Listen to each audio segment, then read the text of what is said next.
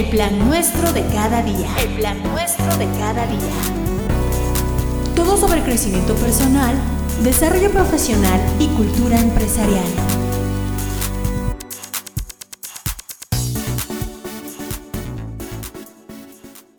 Hola, ¿cómo están? Esto es el plan nuestro de cada día y hoy estamos emocionados de esta conversación que previamente ya calentamos motores con nuestro invitado de hoy y me siento contento, me siento contento por varias razones. La primera porque eh, esta está siendo una experiencia divertida de escuchar historias de nuestros diferentes invitados.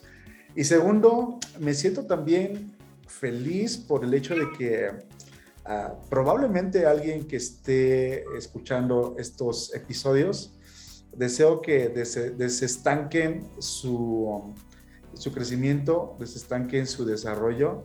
Eh, es bien padre sentarse a ver películas documentales de gente que hizo cosas muy bonitas, pero detrás de todo eso hay una gran historia que conocer, una trayectoria interesante que conocer. Personalmente me gusta escuchar las historias de gente que ha construido eh, pues muchos proyectos eh, ha construido para el país, para la sociedad, para el mundo.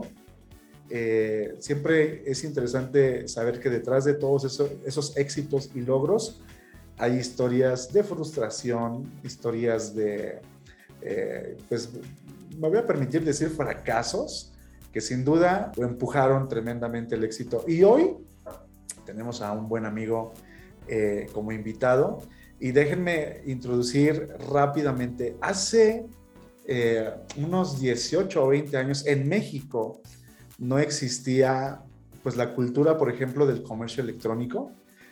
Es más, las páginas web estaban eh, en su apogeo, estaban, eh, todo el mundo quería o necesitaba hacerse de una página web.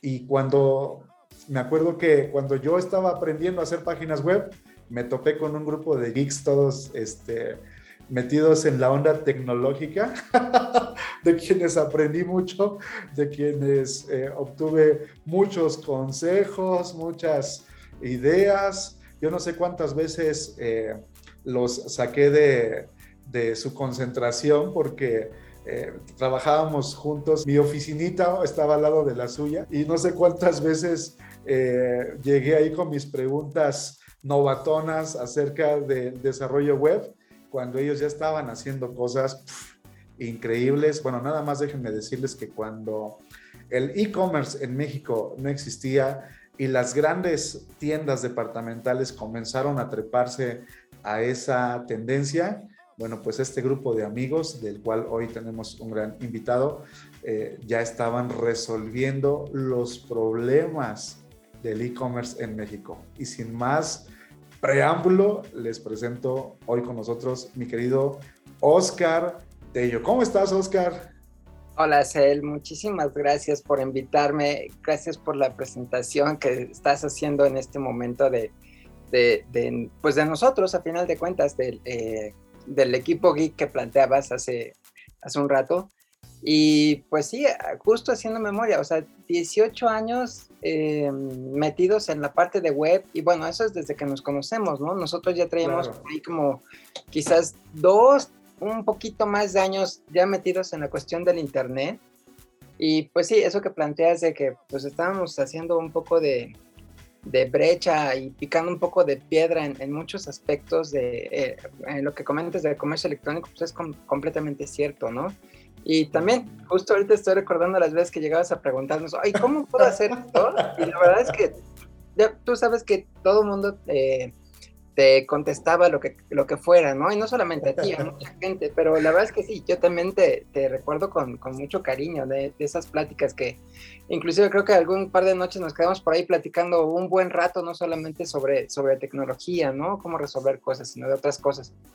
Y pues sí, ahí estamos metidos, hemos estado metidos en eso. Siempre tengo presente que eh, seguramente había otros grupos como ustedes, que no eran muchos, eran pocos. Eran pocos, pero, Pero eh, yo creo que eran contados, ¿no? Los que ya estaban como incursionando o abriendo brecha en todo este espacio tecnológico que mencionábamos tras, tras bambalinas.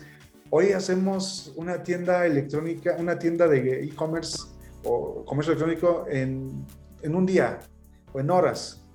Las herramientas que se han facilitado, que, se han, que se han logrado eh, y se han desarrollado nos permiten ahora tener una página web en minutos, hay plataformas de arma tu página web eh, rápido. Y yo me acuerdo cuando eh, ustedes estaban desarrollando plataformas para administrar contenidos, ¿no? Así es, eh, justo. Y, y, lo que no existía, lo que no existía en ese momento, ustedes ya lo estaban desarrollando y ofreciendo como una herramienta al público, ¿no?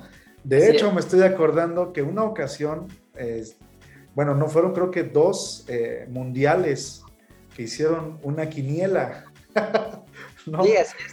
Yo no recuerdo haber visto en ese tiempo eh, una quiniela pues digital, ¿no? Por así decirlo, porque era entrar a la página web, hacer tu pronóstico y, de ahí, bueno, pues eh, saber que podías ganar, ¿no? Y creo que, una de, creo que en una de esas dos yo gané alguno de esos lugares, ¿no? Creo que en la este segunda que participaste te fue muy bien, sí, así es. Sí, fue una experiencia bonita, fue buena.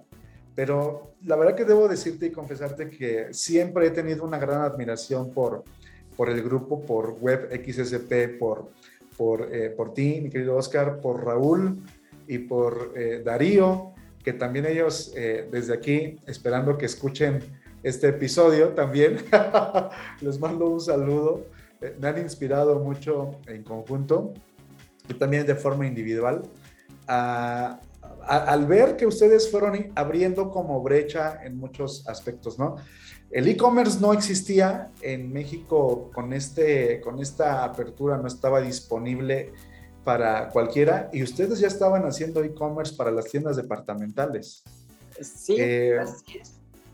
No existía WordPress, que es un administrador de contenidos que hoy todo mundo utiliza, y ustedes ya estaban haciendo administradores de contenidos para me acuerdo que había un periódico, ¿no? Para el que eh, le, hacían esto. Y, y muchas bueno, de lo que más me acuerdo y que tengo, que siempre lo uso como, como de alguna manera como ejemplo, es, pues ustedes eran los reyes del Flash. Todo lo que pasaba a nivel de animación en Flash. O sea, bueno, yo me acuerdo que Raúl, Raúl que era el experto y que lo sigue siendo a pesar de que Steve Jobs mató todas sus ilusiones, le cortó las alas terriblemente. Yo me acuerdo que resolvía problemas, le llegaba problemática de todo el mundo para resolver, eh, pues, dificultades que los programadores de Flash tenían, ¿no? Y, ustedes no solamente hacían animaciones de Flash, que Flash era eso, ¿no? Sino que se volaban la barda haciendo el carrito, haciendo eh, pues no sé, creo que eh, si no mal recuerdo, en ese tiempo también estaban desarrollando algo como para diseño y interiores, ¿no?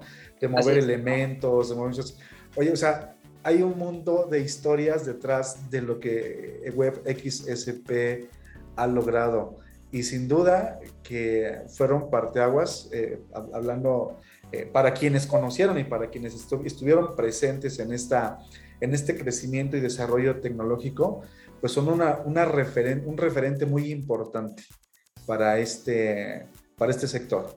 Sí, la verdad es que sí, fuimos un, ah, te digo, sí, sí generamos el presente en muchos sentidos. Em, justo el periódico que mencionas, que fue nuestro primer cliente, eh, fue para el, eh, el, Economista, para quien estábamos mm. trabajando, para una de las áreas que tenían, que es de Centro Urbano, con Roxana Fabra.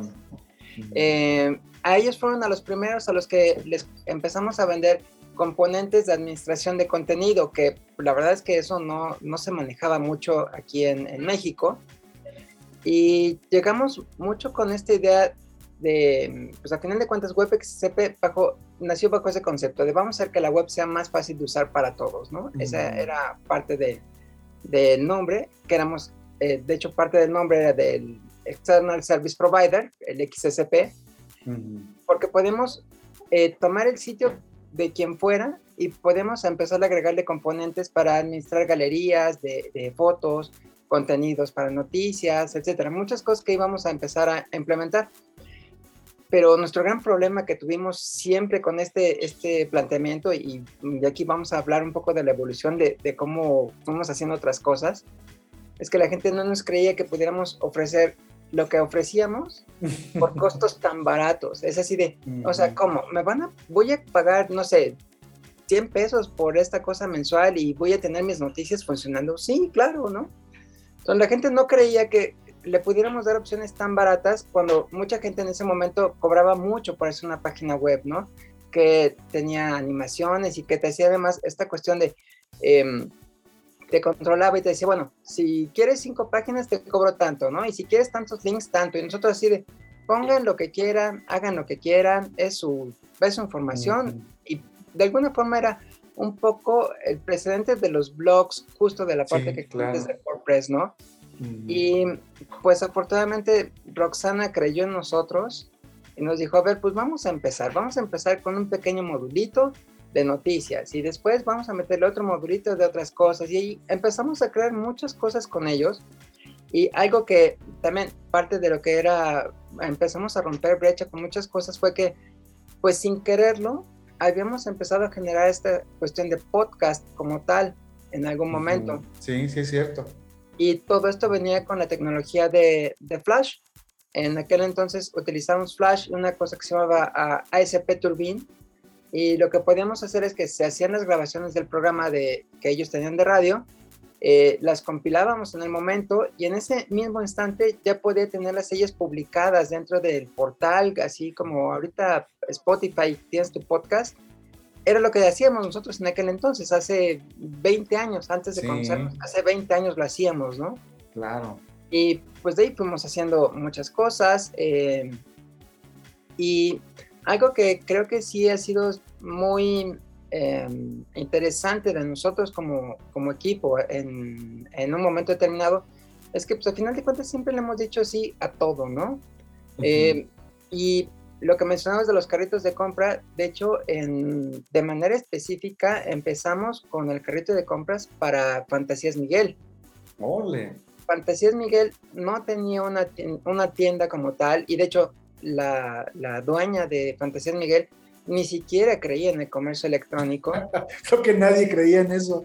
Sí, no, nadie creía en eso. Y pues poco a poco fuimos metiéndonos allí a través de, de alguien que conocía a la gente de Fantasías Miguel. Nos empezó a meter, nosotros ya empezamos a tomar el, el, pues no el control, pero sí tener un contacto más directo con el cliente. Y habíamos empezado con que le íbamos a rediseñar solamente el sitio, ya, solamente, con eso empezamos cuando dijimos, oye, ¿por qué no empiezas a vender y vamos a ver qué podemos hacer? Y justo lo que tú dices ahorita, ¿no? O sea, yo levanto una página de comercio electrónico en, en un día, eh, todo está integrado, PayPal, tarjetas de crédito, todo está funcionando. Y en aquel entonces era de, bueno, ¿y cómo vamos a hacer los cobros? ¿Cómo vamos a hacer esto? Las conexiones, búscate qué banco sí lo puede hacer, eh, procesar el pago. O sea, fue una cosa bastante compleja. Y sí. al final a pesar de que estaba un poco renuente la, la dueña de Fantasías Miguel a, a, tener esta tienda, pues se dio cuenta que solamente de estar recibiendo los correos de la gente que decía, oye, está muy bien, yo tengo, estoy viviendo en tal lugar o en tal lugar, eh, ella se dio cuenta que podía empezar a tener tiendas en zonas donde ella nunca había pensado que iba a tener las tiendas, ¿no? Wow. Y entonces eso sirvió para varias cosas. Una, empezar a promover la venta de, de, sus artículos en línea, pero también para que pudiera buscar eh, dónde empezar a poner otras, otras plazas para sus tiendas, ¿no? Claro. Y bueno, de allí eh, hemos trabajado para Liverpool, para hacer cosas también que tenían que ver justo con lo que mencionas del Flash, ¿no? Esta cuestión de uh -huh. hacer integraciones de Flash con cosas que uno no decía. En aquel momento, eh, pues sí, hace 18 años, 17 años, pues el Flash estaba muy de boga en el sentido de que muchas agencias hacían animaciones increíbles en Flash uh -huh. y decían, bueno, pues hasta ahí llegamos, ¿no? Sí, exacto. Lo que nos diferenciaba a nosotros era que podíamos conectar bases de datos completas a animaciones que ya estaban y tener animaciones en tiempo real con data real y la gente decía, es que eso no se puede, ¿no? Y nosotros, no, sí se puede, la verdad es que está bien fácil, ¿no? Bueno, en realidad no estaba tan fácil, ¿no? Pero pues ya teníamos todo el knockout, todo el tiempo habíamos estado trabajando siempre con, con con estas cuestiones de bases de datos, que pues mucha gente decía, bueno, ahí está tu página estática y ahí se queda, ¿no? Pero como nosotros te digo, siempre queríamos tener esta cuestión de, pues, eh, administradores que fueran personalizados, que la gente estuviera conectada y pudiera manipular sus cosas de manera personal, sin, sin tener intermediarios, pues siempre nos dio esa, esa pauta de hacer cosas distintas, ¿no? Entonces, eh, durante muchos años, muchos años, eh, pues trabajamos para agencias donde las agencias se atoraban y decían, oye, esto lo tenemos que desarrollar, pero pues ya vimos que la gente de aquí no lo hace, ¿no? Y pues, Sálvanos. Avísanos a nosotros, sí, claro, por favor, nada más que no sea en fin de semana. Obviamente esto nunca ocurriría así porque trabajamos por muchos bomberazos durante, para muchas agencias, donde oye es que lo tenemos que entregar dentro de ocho días y ya el diseñador dijo que no lo puede hacer y así de, pues no, en realidad nunca lo iba a poder hacer, ¿no? Claro. Y pues empezamos a hacer otras cosas. Y pues no solamente estuvimos en la parte del Flash metidos, ¿no? Como tal, también empezamos a hacer, eh, pues, pininos. Cuando empezó a aparecer WordPress, que la gente no creía tampoco tanto en él, pues yo ahí fue donde empecé a meter mucho más, ¿no? Yo dejé un poco de lado la parte del Flash, pero dije, bueno, a ver, eh, yo voy a ver más cosas de HTML, más animaciones de otro tipo eh, que tenían que ver un poquito con, con CSS, cuando apenas empecé, se pueden hacer cosas extrañas con CSS y, HTML. Y yo estaba experimentando con eso, estaba trabajando con los servidores, eh, conexiones con los servicios de correos, mailings, o sea, empecé a, era lo que hacía eh, pues que XSP tuviera un coso muy grande, ¿no? Podíamos tener manejo de servidores, conocimiento muy fuerte de HTML, cosas de, de, Flash y bueno, conexiones con bases de datos de todo tipo y pues eso nos hacía una agencia, pues la verdad es que bastante... Muy robusta. fuerte, ¿no? Sí, sí, muy, muy, muy robusta. Y pues algo que siempre hemos tenido todos, todos los que pertenecemos a WebXSP es la cuestión de que somos completamente flexibles, ¿no? De vamos a ver qué, hacia dónde vamos y, nos encauzamos, ¿no? en, algún momento determinado, justo eh, planteando el tema de Raúl, el, gran crack del, del Flash, pues eh, tuvo una crisis. debería haber una, una, estatua, un busto de Raúl en, en Adobe, ¿no? O en, sí. o en, Macromedia. sí, exacto. Eh, pues Raúl tuvo una crisis muy fuerte eh, cuando dijeron, no es que el Flash se va a morir y ya no vamos a poder hacer esto porque, eh, pues también mucha gente dijo, no, es que yo ya escuché que Flash no y ya no vamos a hacer nada, ¿no? Y te digo, a Raúl, Raúl tuvo una crisis muy fuerte y yo le dije, no pasa nada, o sea, vamos a, retomar lo que es, bueno, no vamos a retomar, vamos a expandir lo que hacemos de HTML, toda la parte que eh, yo estoy manejando y no va a pasar nada, ¿no? Eh, te va a dar chance de ver otras cosas que vamos a poder trabajar y, sigamos adelante, ¿no? Eh, sobrepasamos este bache, Raúl se dio cuenta de que, bueno, lo que conocía como ActionScript lo podía pasar a la parte de lo que es JavaScript y decía, bueno, es que no estaba tan, tan alejado y de uno, un mundo de otro, ¿no? Se perdió un poco. Empezó su recuperación. Ajá, empezó la recuperación, pero la verdad es que tenemos ya eh, clientes, al, digo, eh, trabajamos para muchas agencias y estas agencias nos seguían pidiendo trabajo de HTML y conexiones de cosas súper complejas, ¿no? Y eso casi siempre, eh, bueno, eso en realidad siempre ha sido nuestro gran core, ¿no? Poder adaptarnos a lo que tiene el cliente, de qué es lo que está pidiendo, qué es lo que tiene y cómo le íbamos dando eh, pues alternativas a lo que planteaban, ¿no? Y en, la verdad es que sin darnos cuenta, durante mucho tiempo no solamente éramos eh, la gente que pues que ejecutaba las cosas que le pedían, ¿no? Los operadores, sino que en realidad nos estamos convirtiendo en consultores de, oye, no, creo que por aquí va, no, va por allá. Y bueno, de ahí empezamos a hacer eh, mucho, mucho tiempo, eh, para la gente que no lo sepa, había eh, dentro de Facebook, podíamos tener publicidad o cosas más interactivas y pues que resultaron ser un boom para muchas agencias, ¿no? Porque las agencias lo que les importaba era obtener la data de los usuarios y hacían un montón de juegos que podemos insertar dentro de Facebook, ahora ya no se puede, y pues la verdad es que también ahí seguimos, ¿no? Y todo eso seguía siendo HTML build, que a veces le podíamos insertar algo de Flash si, si se presentaba, pero mucho de todo el gran core era ver cómo conectabas Facebook con lo que estabas presentando, ¿no? Entonces, siempre hemos estado en, en, ese punto de vanguardia, de, de, cómo estar planteando cosas a, distintos niveles, ¿no? Darles cualquier tipo de opciones. Y, hemos tenido proyectos súper extrañísimos, eh, donde eh, uno, uno, en particular que se llamaba El Saludo Peludo. Eh, resulta que era en Flash y se hizo el video de una persona que se, se rasuraba un mensaje en, el pecho. Sí, me acuerdo. Todo, eso se hizo en Flash, pero entonces pues se ve muy bonito, ¿no? Así de, bueno, eh, pues ya está en Flash funcionando, pero toda la logística que venía por atrás era de, bueno, es la filmación y hay que saber el tracking de, de todos los movimientos y mucha gente no lo hacía, no tenía esa capacidad de, decir, bueno, pues si yo no hice, la animación, pues yo no lo puedo hacer, ¿no? En nuestro caso fue de no, o sea, sí sabemos cómo hacerlo, vamos a implementarlo y todo el tiempo estamos experimentando cosas nuevas, ¿no? Eh, llegamos a tener clientes que nos decían, bueno, eh, yo quiero esto, pero enséñame algo que ya has hecho igualito, así de, pues no, igualito nunca, porque me estás pidiendo algo extra, algo que no se ve. Muy personalizado. Pero lo podemos hacer. Y pues de ahí hemos ido pasando por muchas cosas, ¿no? Eh, de manera personal, te digo que yo me clavé mucho más en, pues en esta parte de, web propiamente de HTML, CSS. Y pues fue migrar de cosas de, oye, eh, vamos a hacer este sitio en PHP y así de, ¿qué es PHP, no? Así de, ah, pues es un HTML. En realidad era un HTML que tenía conexiones a cosas. Ah, sí, claro, yo lo hago, ¿no?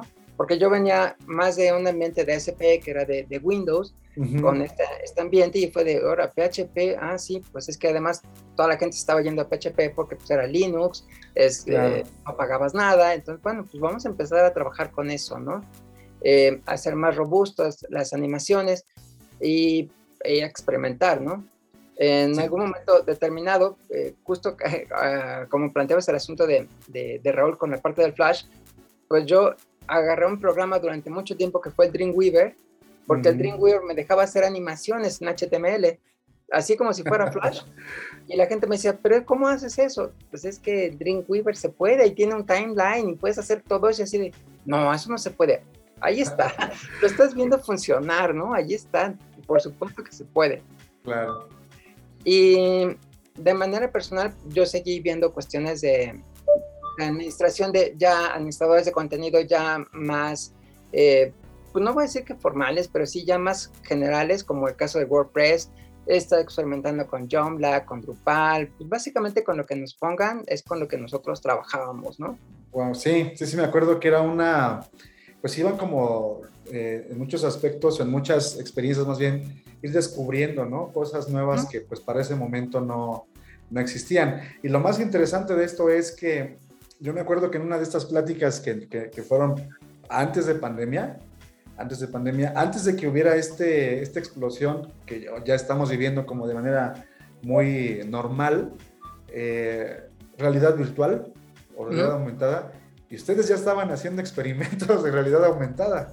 Ajá, así es, ya, ya estamos experimentando con eso desde hace, pues hace un buen rato, ¿no? Sí. Y mucho de eso, te digo, tiene que ver con, pues con la inquietud de, pues no solamente de, de, los que estamos encabezando web, sino de la gente que está con nosotros, ¿no? De, oye, yo quiero ver si puedo hacer una conexión entre, entre servidores y hacer, eh, pues hacer interacción con dos personas que no estén en el mismo lugar. Ah, bueno, pues puedes experimentar y adelante, ¿no? O sea, algo que sí tenemos nosotros, o siempre hemos tenido muy claros en ese sentido, es que hay que dejar que la gente experimente, ¿no? Que nos permita también, eh, pues, estar aprendiendo de, de las inquietudes que están teniendo y pues ver qué es hacia dónde nos lleva, ¿no?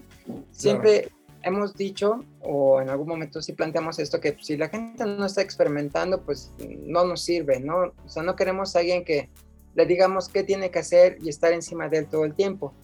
Y eso es una de las eh, culturas que yo sí he procurado con, con, toda la gente, ¿no? Que ha estado con nosotros y creo que es una de las experiencias más gratificantes el poder armar equipos de trabajo que van trabajando en conjunto y que mm, por la circunstancia que sea dejan de estar con, con uno, sigues teniendo el contacto con ellos y te siguen invitando a sus proyectos y dicen, oye, es que tengo esto, eh, me pueden ayudar con esto, sí lo hacemos, o nosotros mismos los buscamos, ¿no? Oye, yo sé que te, te metiste ya a hacer más estas posiciones de, de, por ejemplo, mapping o lo que sea, oye, pues tenemos esto, ¿no? Podemos seguir trabajando en conjunto, sí, claro, adelante, ¿no?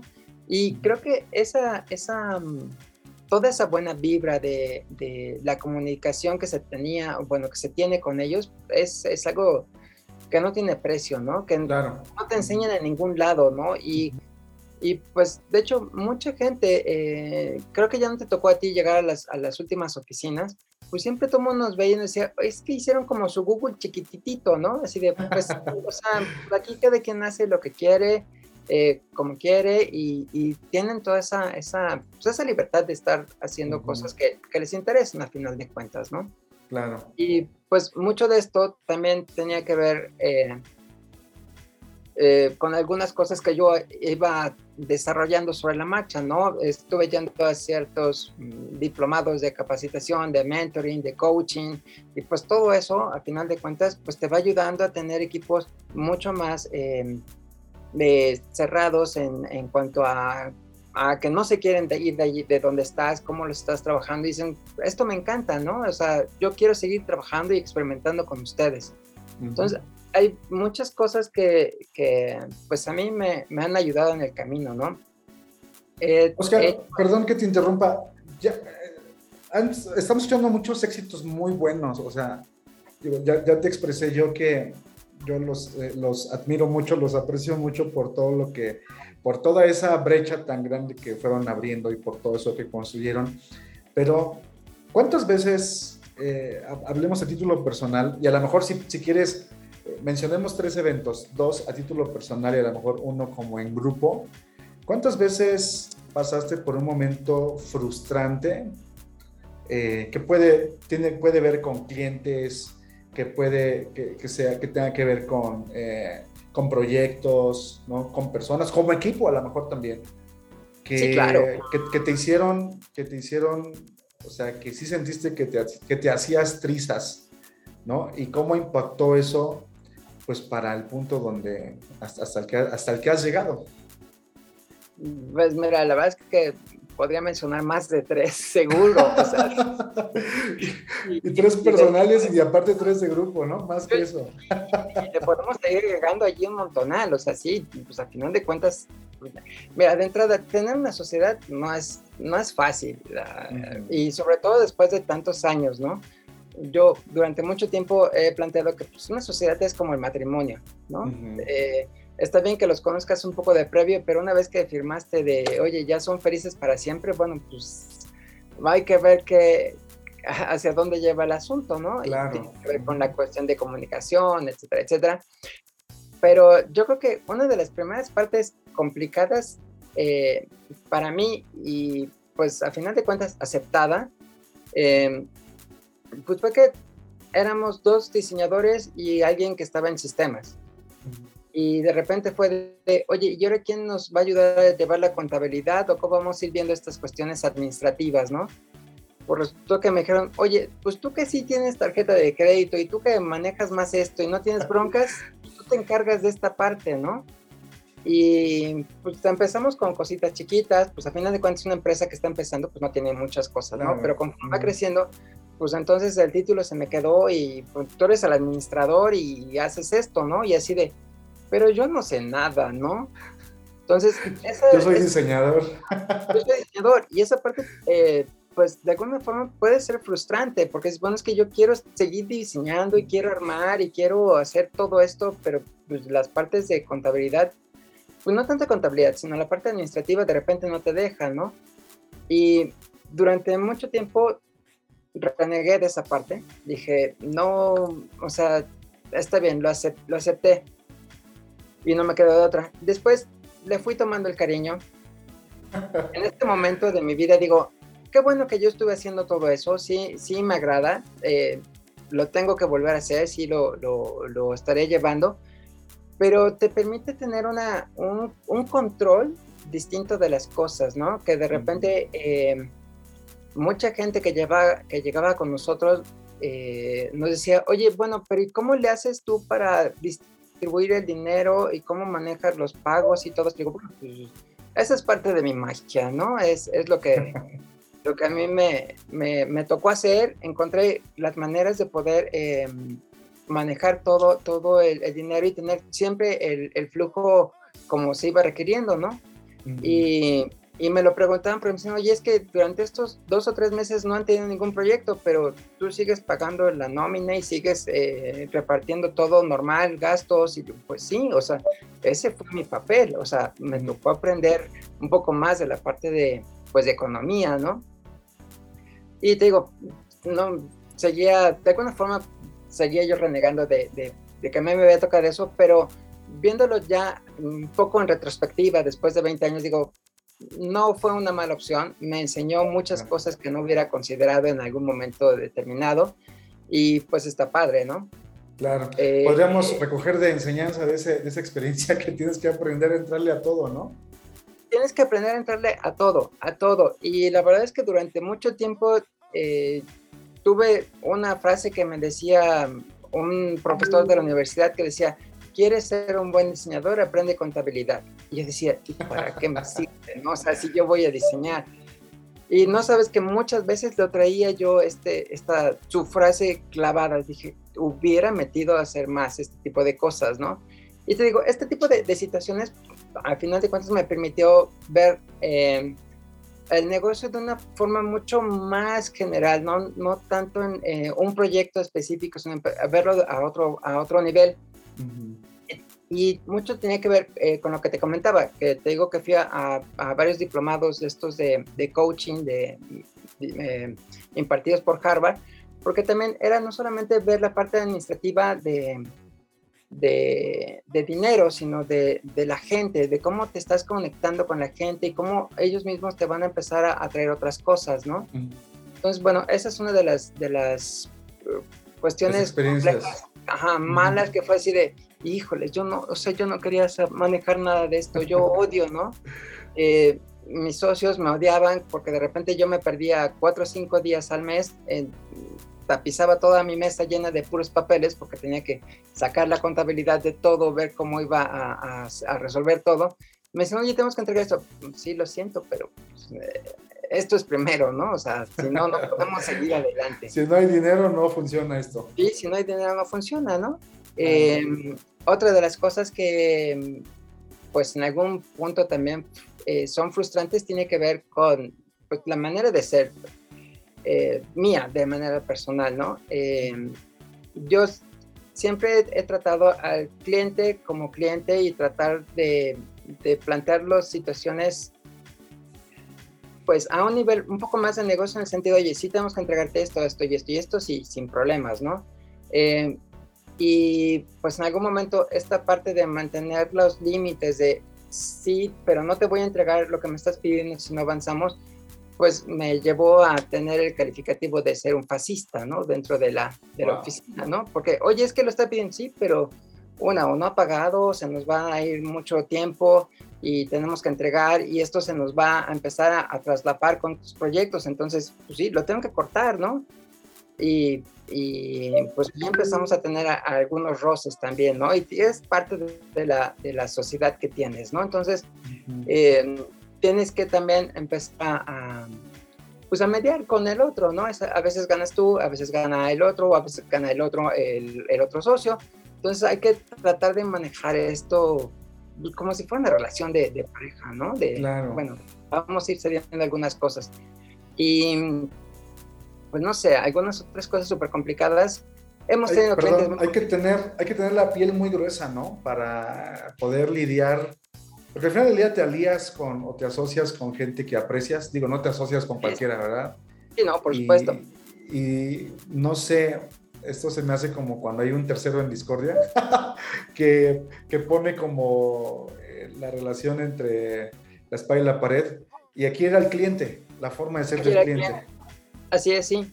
Y entonces, pues tomas una decisión, ¿no? Y te digo aquí, esta parte, pues también un poco frustrante es que, eh, pues de repente, oye, pues, ya no vas a poder llevar el contacto con este cliente, ¿no? Entonces todo va a ser ahora a través de mí o a través de otro y pues tú internamente lo manejas, ¿no? Ok, está bien, me hago para atrás, no pasa nada. Y es justo en aras del negocio, ¿no? De, bueno, queremos seguir con el cliente, queremos seguir con el proyecto, ok, está bien.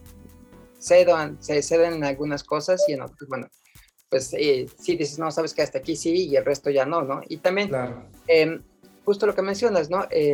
pues te estás saliendo con gente con la que estás creyendo y tienes un, pues el camino definido hacia dónde quieres llegar, ¿no? Entonces, ahí vas viendo si, qué, qué puede pesar más, ¿no?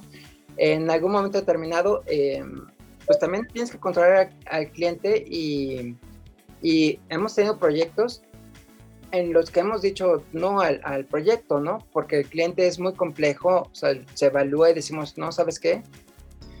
Eh, pues sí, sonará muy bien el proyecto, mucho dinero, mucho todo, pero pues no es lo que, lo que estamos buscando, ¿no? de, política del cliente, el proyecto, en fin.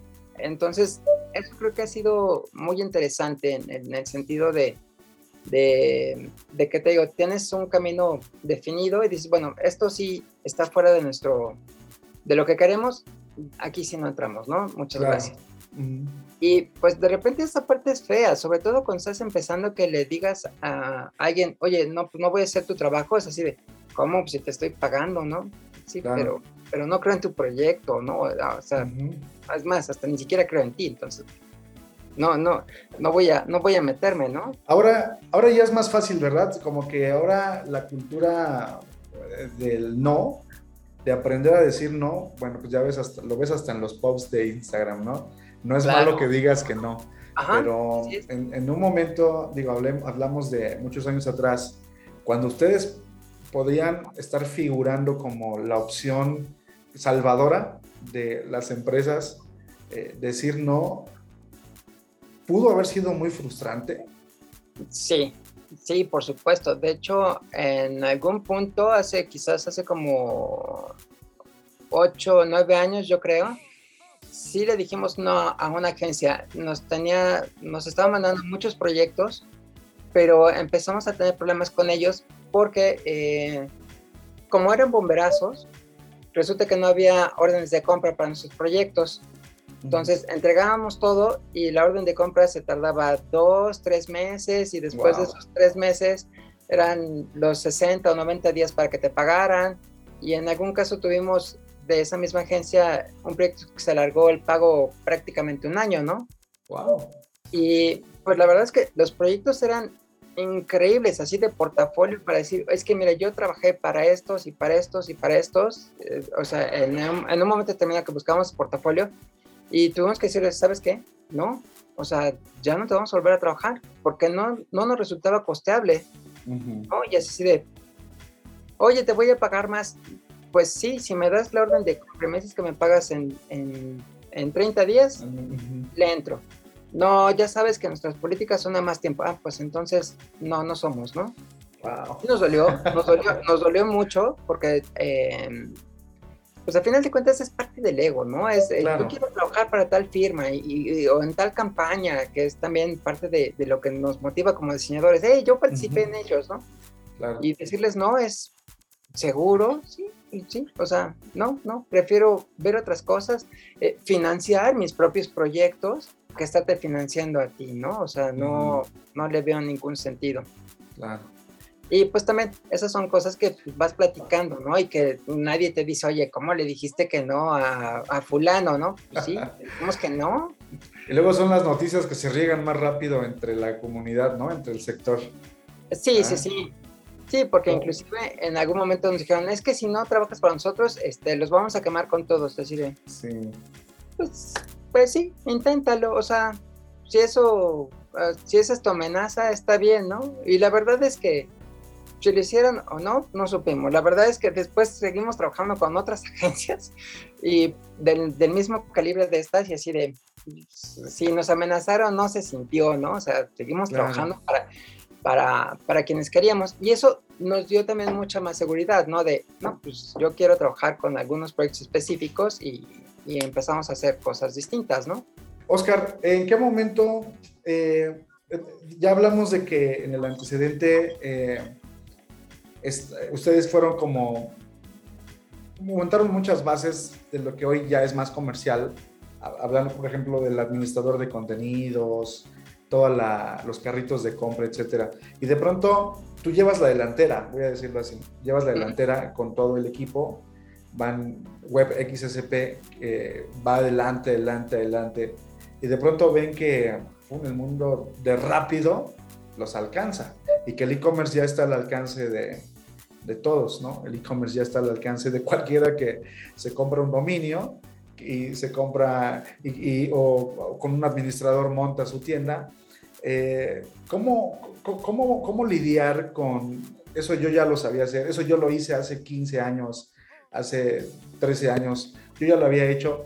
¿Cómo lidiar? También creo que es una frustración ver que te alcanza eh, aquello que tú para aquello que para ti era el presente y para otros era el futuro, un día te alcanza, ¿no? ¿Cómo lidias con eso? Ver que lo que tú hacías hace tiempo como una como algo novedoso, ahora ya está disponible para todos.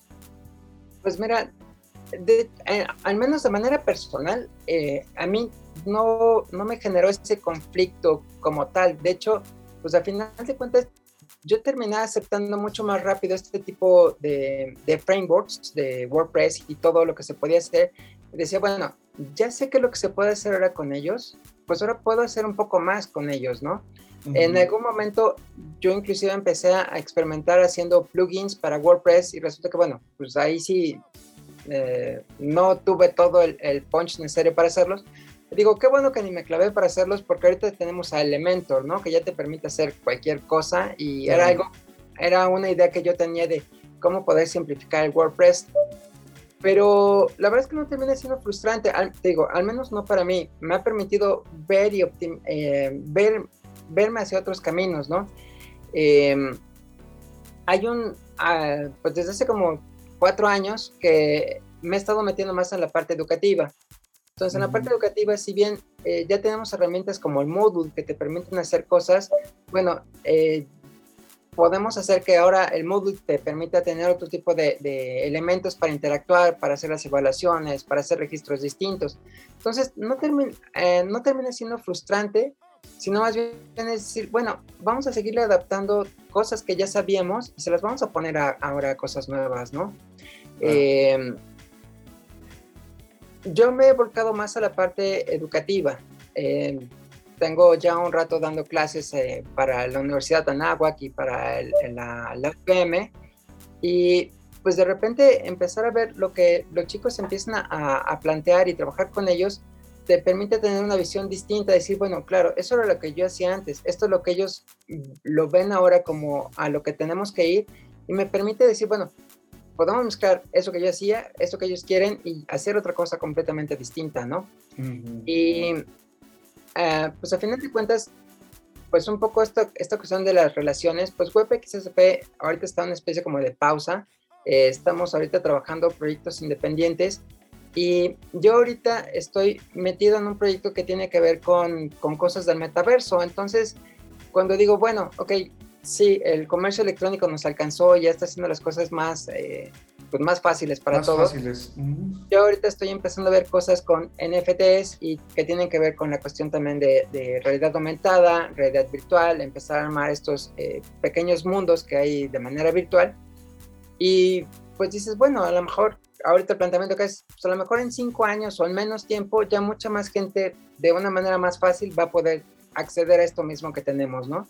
Claro. Eh, aquí creo que parte de, todo el canto que tenemos eh, web o de manera personal es el estar siempre siendo flexibles y experimentando, ¿no? No, creo que es algo que siempre me ha caracterizado. No, no estoy eh, diciendo, no, de esto nunca lo vamos a tocar porque nunca va a funcionar, ¿no?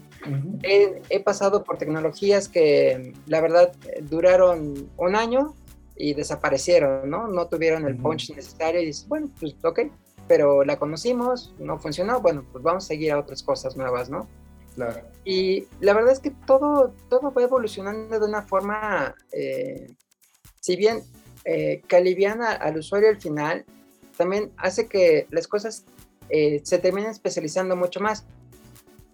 Y esto se lo estaba platicando con, con, con mis estudiantes justo ayer, que yo les decía que hace 20 años yo podía entrar, eh, comprar un dominio y yo solito diseñador amaba mi sitio, ¿no?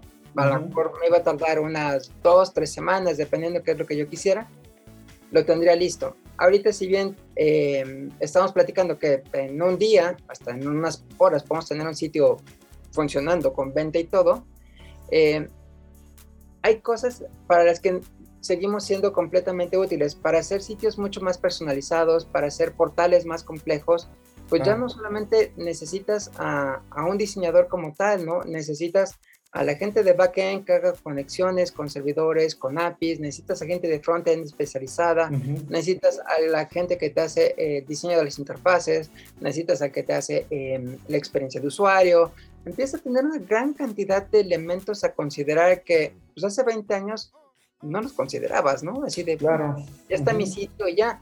Ahora te empiezas a preocupar porque, oye, el botón está bien aquí o lo ponemos más abajo, ¿no? Bueno, pero dependiendo si es para la aplicación o si es para eh, la parte móvil. Y entonces em, empiezas a ver que el, todo ha evolucionado de una forma en que eh, de manera personal me ha permitido crecer y, y experimentar muchas más cosas, ¿no? He experimentado en la parte de web, pues a final de cuentas con las web apps, ¿no? Que es, bueno, vamos a hacer que el sitio eh, empiece a consumir recursos para que parezca que es una aplicación. Eh, o empezar a disfrazar cosas para que las aplicaciones consuman todo vía em, un, sitio, pero solamente con un visor. dices, bueno, eso no se le enseñan a nadie, ¿no? O sea, lo tienes que ir viendo sobre la marcha y cómo lo resuelves. Descubrirlo, claro. Ah, lo tienes que ir descubriendo sobre la marcha. Y eso, si yo me hubiera quedado solamente en un HTML, así, bueno, yo solamente sé hacer HTML y, y hasta ahí llegué, pues no, no funciona, ¿no? Ahora eh, que eres docente y que tienes un acercamiento pues con esta generación que es muy inquieta y que de pronto tiene una chispa muy creativa, eh, para, eh, en tu experiencia, en tu experiencia, hasta cuál es el alcance que tú crees o que tú ves que esta generación puede hacer. Déjame, déjame abrir un paréntesis para entenderlo un poquito mejor. Ahora ya estamos rodeados de mucha tecnología, ¿no?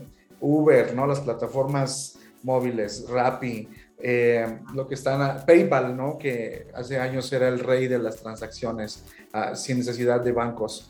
Eh, y cada vez hay más de estas startups que van permitiendo como eh, facilitarnos la vida. En tu experiencia con este acercamiento a, la, comunidad, la comunidad estudiantil como docente, ¿qué tanto vislumbras que puede pasar en los próximos cinco años, por ejemplo?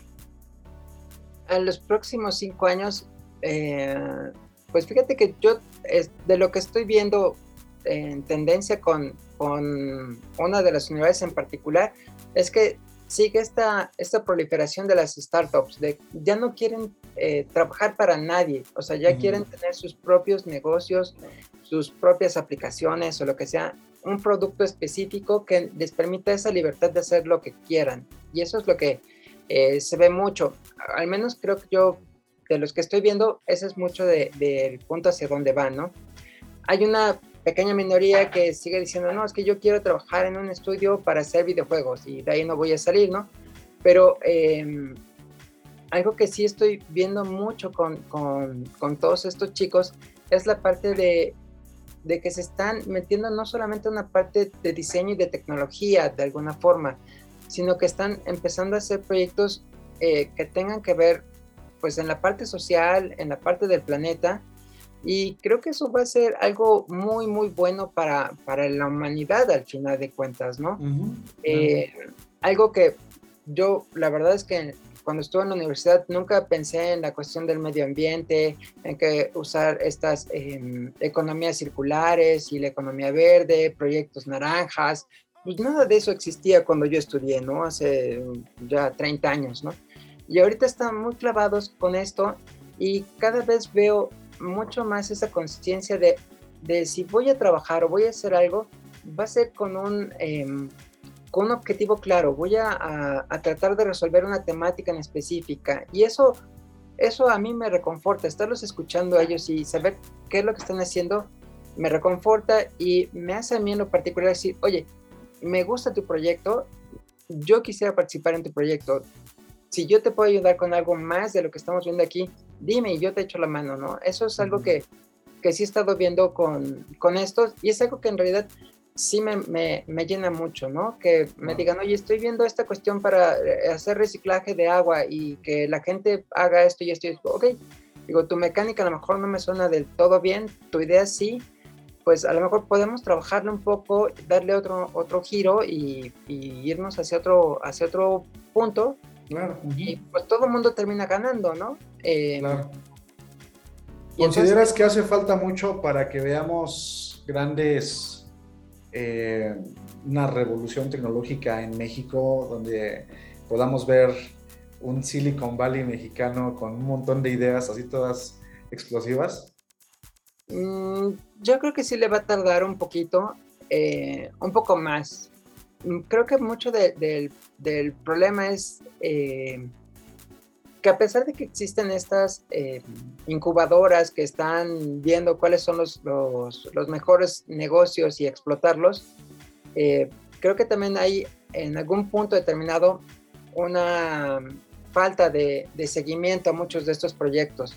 ¿no? Pero la verdad es que tenemos proyectos muy buenos. Por ejemplo, Bitso es, es nacional y tiene que ver con criptomonedas. Y pues salieron de aquí y salieron con una idea que le dieron la vuelta y dijeron, bueno, ahora estamos aquí y son los número uno en toda América eh, Latina, ¿no? sí, crecimiento increíble. Y muchas de las cosas que sí estoy viendo es que se están dando no solamente aquí en el DF, que uno diría, bueno, es que el DF es donde se da todo esto, ¿no? Sino también en Guadalajara, en Guadalajara se está volviendo un centro de, captación de talento y que está en la parte tecnológica, eh, digital, diseño, haciendo cosas muy interesantes.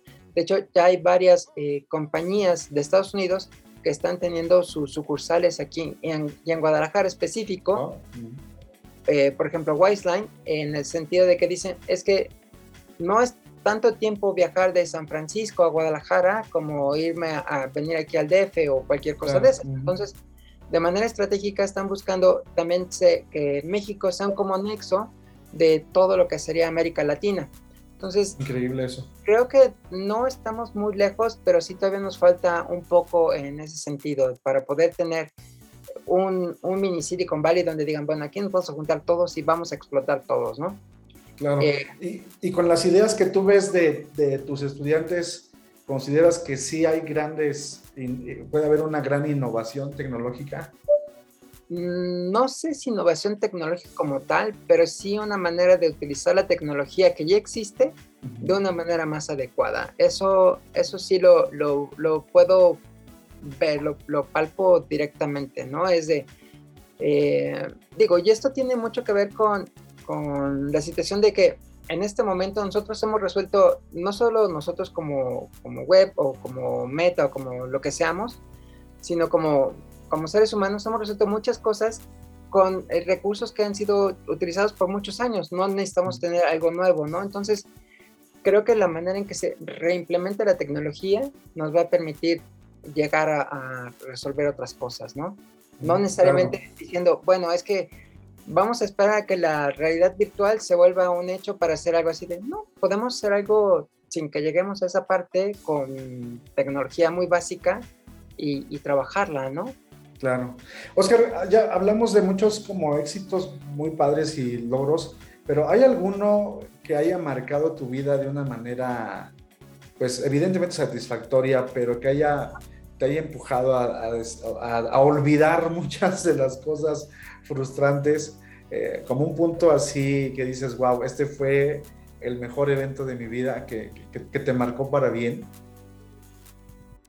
Pues mira, la verdad es que no podría definir un, un punto o un proyecto específico que me haya dicho, ah, wow, esto valió la pena por todo, ¿no? En lo personal, creo que maneja, estar trabajando con la gente ha sido la experiencia más grande de, todas, ¿no? Conocerlos em, no solo a nivel de trabajo, sino conocerlos a nivel personal, conocer los proyectos en los que están metidos. Em, de repente dices, bueno, o sea, tú estás metido en proyectos que tienen que ver con esto y esto y esto. Sí, claro. Y conocerlos es, es algo muy gratificante. La verdad es que independientemente del dinero que puedas obtener de los proyectos que tienes, conectar con la gente, eso para mí ha sido algo, algo fantástico, ¿no?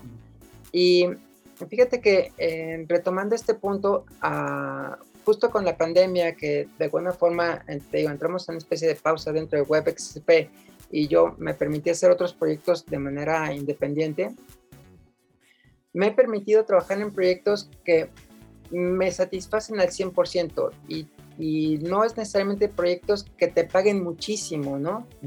Pero sí son proyectos que sé que van a impactar en la gente, de una o de otra forma están impactando en la gente. Y eso la verdad es que no termina teniendo precio, es así de, estoy aportando, estoy poniendo mi granito de arena en un proyecto en el que yo creo eh, que va a funcionar y, y, eso es lo que es fantástico, ¿no? Claro.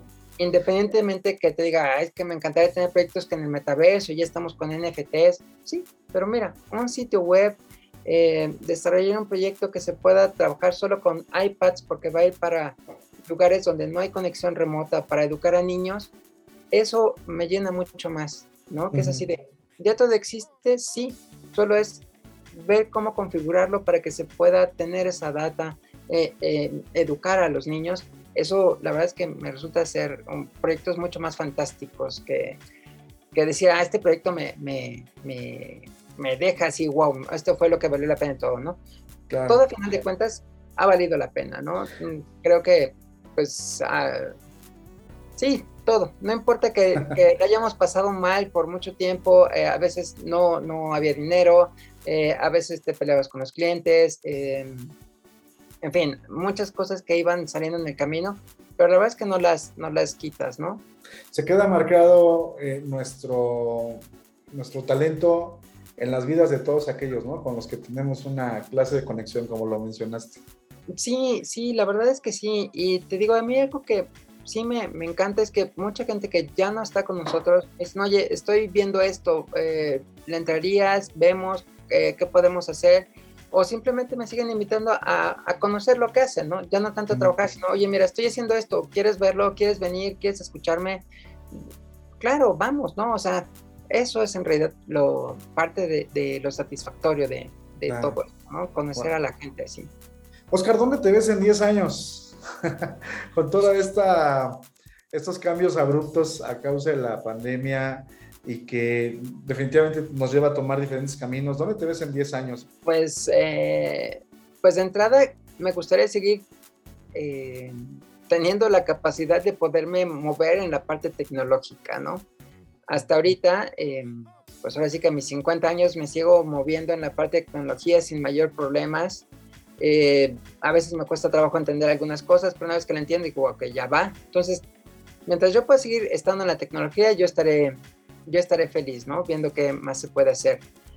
Pero quizás, quizás si la academia me aguanta, si las universidades me aguantan, eh, pues me gustaría ver si puedo estar eh, dando clases un poco más de fijo con, con, con, los chicos, con las nuevas generaciones que se están armando, ¿no?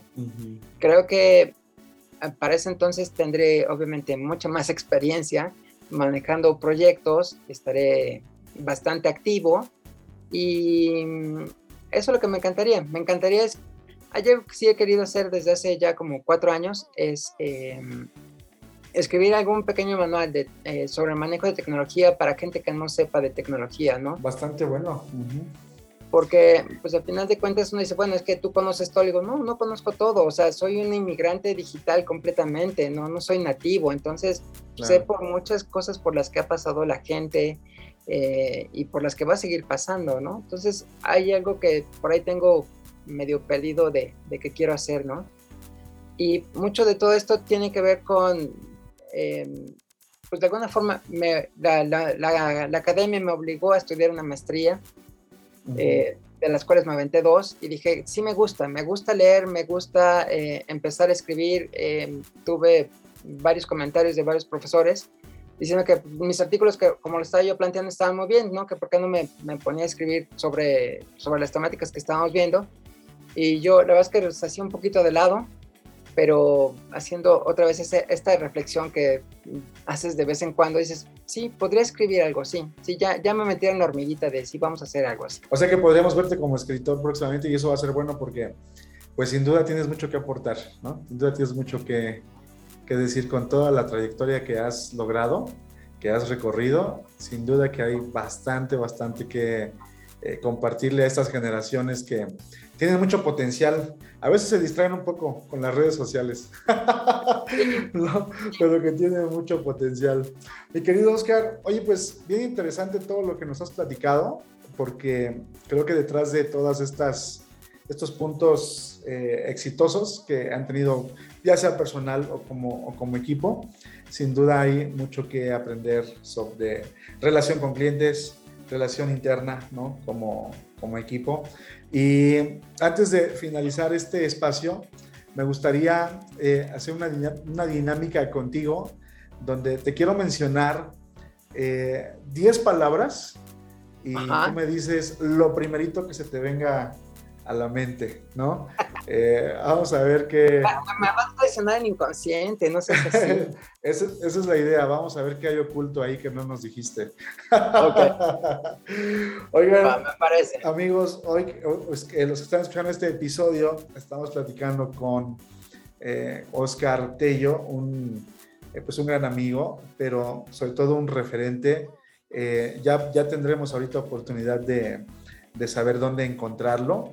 Pero, eh, pues yo creo que me quedé pensando ahorita que estábamos hablando que muchos de ustedes tal vez ya no sepan qué es Flash. Ustedes piensan que Flash es, es solamente un superhéroe.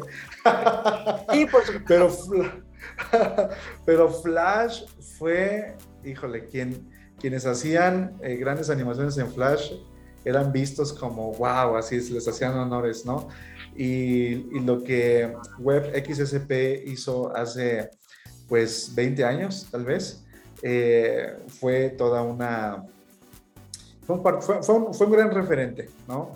Eh, entonces, les quiero pedir a los que nos están escuchando, si tú tienes un familiar, un amigo tecnológico, un hijo geek, si tú tienes eh, alguien que está involucrado con la tecnología, ves a tu hijo que está clavado en el iPad, moviéndole y todo, con una con una intención tecnológica, eh, los voy a invitar a que no solamente les envíes el episodio, sino que veas la forma de cómo introducir a estos amigos referentes, cómo acercarlos eh, a, sus contenidos, a lo que ellos están haciendo, porque seguramente les va a servir para su formación, para su crecimiento y hombre, que aprovechen todas las bondades tecnológicas que tienen al alcance de, su mano. Eh, me sorprendió mucho hace, no me acuerdo cuánto, ya tiene mucho, no, no es poco, por lo menos debe tener como unos dos años, ya estaba platicando con mi hijo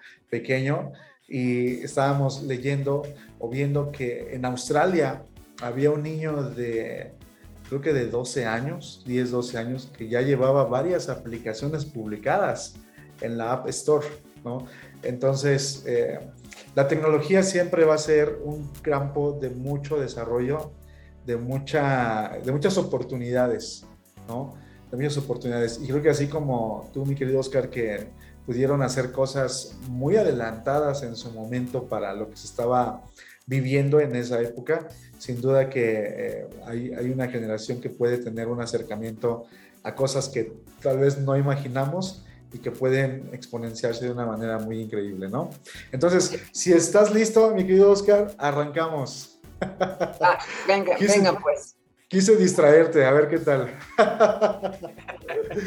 a ver, política. Eh, no hablo de ella. Medio ambiente. Hay que cuidar el mundo. Amistad. Es algo que se tiene que aquilatar. Reggaetón. Eh, sí me gusta. Metaverso. Algo sobrevaluado, pero que va a crear cosas nuevas. Dinero. No todo es dinero. Tecnología. Hay que entrarle con mucho cuidado, no siempre es la mejor opción. Bitcoin. El futuro de la economía. Música. Los Beatles son lo mejor. Familia algo que se tiene que tener en primer lugar. Mi querido Oscar, ¿dónde te puede encontrar la gente que quiera tener como, pues de alguna manera, acercamiento a la tecnología a través tuyo? Pues mira, estoy un poco más activo ahorita en LinkedIn. Me pueden encontrar como Oscar73110. Sería Tello, pero con números. No, no es el password de tu tarjeta de crédito, ¿no? No, no, no, no, no, eso no es. No, aquí okay. me con todos. Ok. Y hay dos sitios que ahorita, si bien están en construcción, eh, están los correos activos, que sería metaxsp.com y olonatec.com. En cualquiera de esos dos me pueden encontrar. Muy bien, metaxsp.com y olonatec.com. Pues me gustaría mucho eh, dejar una posibilidad, si estás de acuerdo, si pronto y si tenemos la oportunidad de que dentro de la página web del plan nuestro eh, de, haya como algunos escritos, me gustaría mucho invitarte, si quieres dejar ahí algo escrito para los que nos escuchan, pues creo que podría ser de mucha, de mucha ayuda, ¿no? Sí, por supuesto, yo encantado de hacer contigo sin problemas, por supuesto. Híjole, qué, qué detalle, muchísimas gracias. No, Mi querido Oscar, pues muchas gracias por este espacio, esta oportunidad de conocerte eh, pues más a ti y de conocer más de lo que estás haciendo. Eh, yo deseo que no sea el único y último episodio, sino que tengamos muchísimos más donde nos puedas compartir de todo lo que sabes. Y sobre todo, eh, siempre me ha gustado que tienes una, una disposición, eres muy gentil para eh, ayudar a, quien, a quienes los hemos necesitado. Y lo puedo decir con total eh, experiencia. Todas las veces que me has desatorado de mis, de, de, en mis necesidades eh, de, de, querer hacer muchas cosas, ¿no? Eh, y ojalá que no sea la última vez. Sí, yo también espero que no y te deseo toda la suerte del mundo con este podcast, que tengas varias, varias temporadas más, porque creo que es un proyecto muy interesante que estás planteando ahorita. Muchísimas gracias. ¿Y algo final que quisieras de dejarle a nuestros oyentes este día? Pues básicamente es que sean flexibles y que no se cierren a, a, lo que tengan enfrente, que si les cierran la puerta, digan, sí, está bien, volteense, van a encontrarse muchas otras puertas abiertas donde pueden encontrarse y se pueden reencontrar a sí mismos, ¿no? Muy bien. Muy... Eso sería mi pensamiento final para ellos. Padrísimo, pues amigos, esto ha sido el plan nuestro de cada día, cada semana un episodio nuevo. Y bueno, pues ayúdenos a compartir. Si ustedes vieron esta, eh, este promocional en Instagram, en TikTok, en YouTube, donde lo hayan eh, visto, por favor, ayúdenos a en compartir. Spotify, ¿no vas a estar en, en Spotify? Spotify, Spotify, en Google Podcast también, en Apple Podcast, que es mi favorito.